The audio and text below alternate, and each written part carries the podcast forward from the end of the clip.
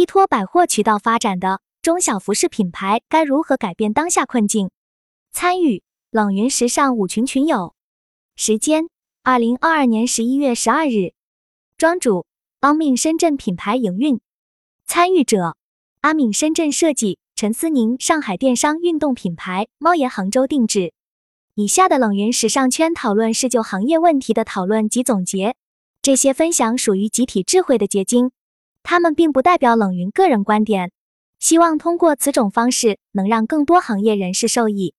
国内很多传统百货在过去的二十年占据了天时地利的位置，现今由于主城区交通停车不便，或者百货商场购物氛围过时、动线拥挤，再加上电商、微商、购物中心等更多的消费渠道的流行，百货商场自身面临经营难题。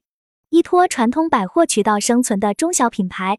又该如何突破这种困境？一、依托传统百货渠道生存的中小品牌现在遇到哪些问题？百货在很多消费者心目中是质量和品质的保证，所以百货品类价格相对于其他渠道是偏高的。但是随着购物中心、电商渠道的出现，各百货自身也面临转型，不同渠道的成本结构是不一样的。百货品牌在走出来时，会在很多方面水土不服。更加考验品牌的营运能力和成本管理能力。一、品牌影响力规模，百货品牌在线下没有形成规模效应，门店数量少，分布不集中且分散，品牌知名度较低，核心会员少，会员忠诚度低。二、公司人才结构，一人才结构偏传统，基本岗位配置，研发、采购、财务、美、行政、营运、商品，甚至有些公司老龄化占比过高。整个公司内耗严重。二、公司内部有一定的思维固化，尤其是决策层的格局、视野等方面会有一定的局限性，比如不认同新的渠道，不敢大胆的投入，转型时目标不清晰，没有战略和统筹，决策失误等等。比如现在有一些百货品牌依托天猫渠道起势电商，但前期淘宝的特点是低客单占比高。业内流传很多卖家都是靠刷单和付费流量投入做起来的，实际并不赚钱。百货公司决策层听到后，对市面上的营运失去了信任。公司在招聘天猫营运和搭建线上团队时，给到 HR 的标准是薪资要求、工作年限及相关的工作经历要求。从这些标准能看出决策层的信心不足。三、品牌形象、产品专柜官微形象等，一门店形象。百货品牌由于面积空间的局限性，一般都是以货厅的感觉呈现，门店设计普通。二品牌 VI 品牌 logo 物料等很传统，甚至土气，和当下流行的时尚感不匹配。三产品以传统线下百货模式为主的大叔品牌，客群年龄结构偏大，产品的定位和设计一般都会偏成熟和保守，时尚度不够。四品牌宣传渠道。传统品牌主要依托杂志合作、电视电影曝光、美百货门店展示等等。对比线上，在官网维护、微信公众号、美天猫店铺形象、小红书品牌号等消费者可以直接触达的渠道平台上，形象不够精致，人设不清晰等等。在传统的百货渠道里，其实看品牌进驻的楼层就知道客单价。这两年线下渠道招商难了很多，很多商场，尤其是新兴的购物中心。卖场控制率挺高的，以前是品牌求着商场给个位置，现在是商场在找品牌。虽然如此，小品牌其实在选择门店位置、租金溢价上还是没有多大的空间，更多是被招商忽悠陪跑。二、依托传统百货渠道生存的品牌有哪些优势？一、产品研发及供应链，一有相对系统的产品研发体系，二有配套成熟。品质稳定的供应链配合。二、会员有一定的粉丝基础。三、积累了线下的渠道优势，有一定的数据累计。百货品牌在品控方面其实还是很严谨的，有很严格的标准。一方面是商场本身有要求，会定期抽查品牌产品的质检报告，对于有质量问题的产品处理很严格。三、这类品牌转型有哪些方向？转型会遇到哪些问题？以及如何做？一个企业的企业文化在形成后，再想去改变已成型的思维方式是很难的。一方面需要外在环境的刺激，同时更重要的是内求，从内部开始打破和突破。品牌转型是一个系统，前期在转型时一定要有战略、有战术，不可盲目执行。一、定位问题，核心消费群体的画像，竞标品牌有哪些？新兴的重点渠道有哪些？价格波段是否调整？产品线的拓展和延伸，产品风格调整方向等等。二、渠道拓展，从传统品牌转向购物中心遇到的问题。一拓展时，商场数据真实性怎么获得？一般商场提供的数据都有水分，最有效的办法是做真实的卖场调研，多问在场的营业员。二、品牌形象和购物中心的定位不匹配。购物中心在拿品牌资料的时候。特别在意产品风格和门店形象。对于百货品牌，最担心的就是产品老气和门店土气。大家如果上过冷云老师的买手课，应该知道老师讲过购物中心店和百货店的区别。庄主在五年前听过课后，记下了框架，所以去年开始接触购物中心渠道的时候是有心理准备的。结果实际工作推进的时候，还是碰到了各种问题，基本上每个坑都踩过。三品牌方人员招聘难。这几年受疫情影响，新兴商场又多，服饰销售岗位属于僧少粥多的情况。新兴品牌去新城市新卖场，薪资待遇如果不超过同类品牌，基本很难招到合适的人才。四和甲方之间的沟通问题。购物中心管理比百货要松散很多，基本上要依托品牌方的自我管理。有些场次，同一个部门画室的人太多。找不到核心负责人，相互推诿，沟通成本高。庄主最夸张的一次经历是，庄主有一套图纸，商场五个部门参与审核，每个部门的意见各不相同，导致在店铺临近开业二十天时，图纸还没审核完毕。庄主当时让同事每次图纸交流都在工作群里沟通，商场相关的同事也在跟紧进度。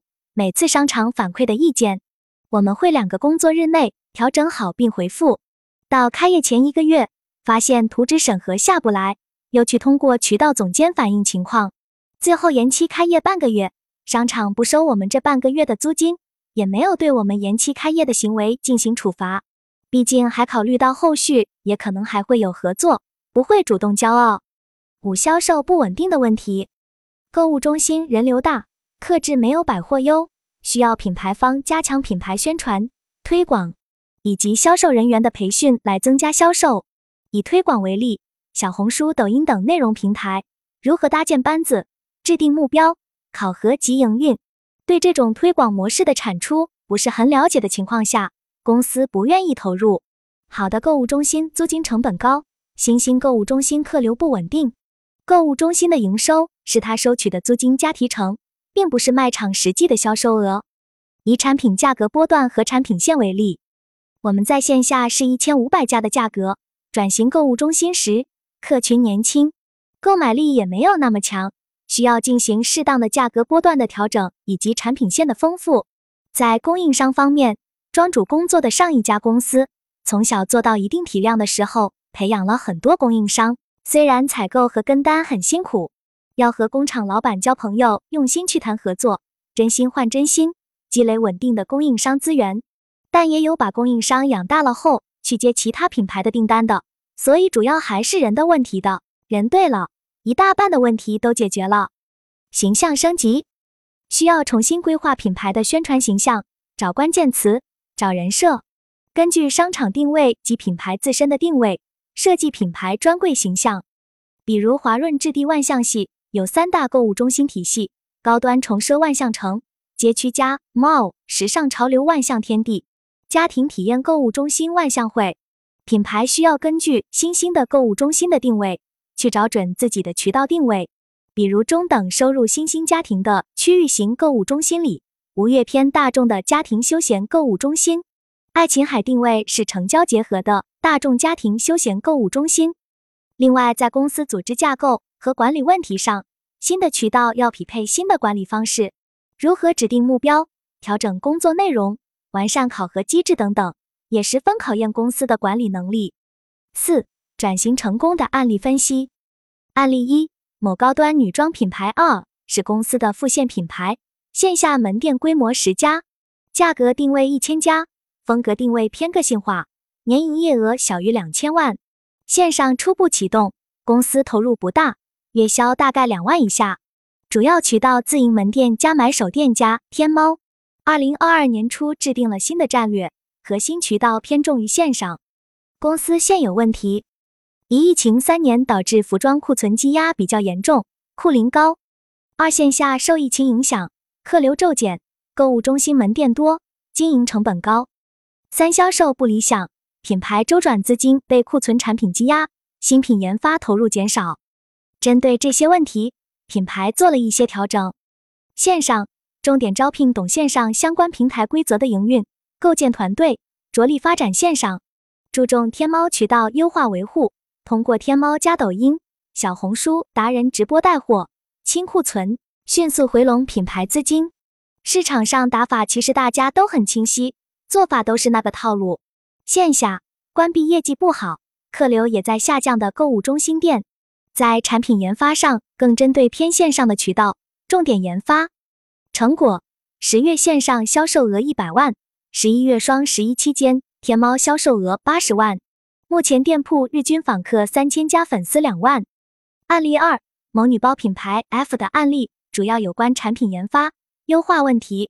一、产品线调整及价格波段调整，产品形象上和艺术家联名、博物馆合作，拉高品牌形象，价格定位上从一千五百家调整到八百至一千五百家。出三百九十九的引流产品，从原来成熟定位的经典线、电商线增加了一条年轻线，任命新的团队做，增加一条买手线，启动新的团队做。二、渠道上积极拥抱新渠道，增加购物中心店，拓展抖音小店、小红书和头部网红合作带货。三、宣传上和小红书、抖音等达人合作推广产品。四、人员上。加强销售人员的培训，改变薪资结构，激发门店销售导购的热情。五、会员管理打通了线上线下的会员管理体系，成果两年时间业绩增长百分之两百。这个案例二也是在调整的时候增加了一两条产品线，没有贸然砍掉原来有销量但是产品略显老气的线。这个品牌体量其实不属于小体量了，属于大体量的。中小品牌在转型的时候，一定要有重点，不能眉毛胡子一把抓。案例一就是好的例子，有节奏、有打法的。当然，最重要的是找对人。现在依托百货渠道是不可能能做起来品牌了，百货渠道只能作为补充渠道之一。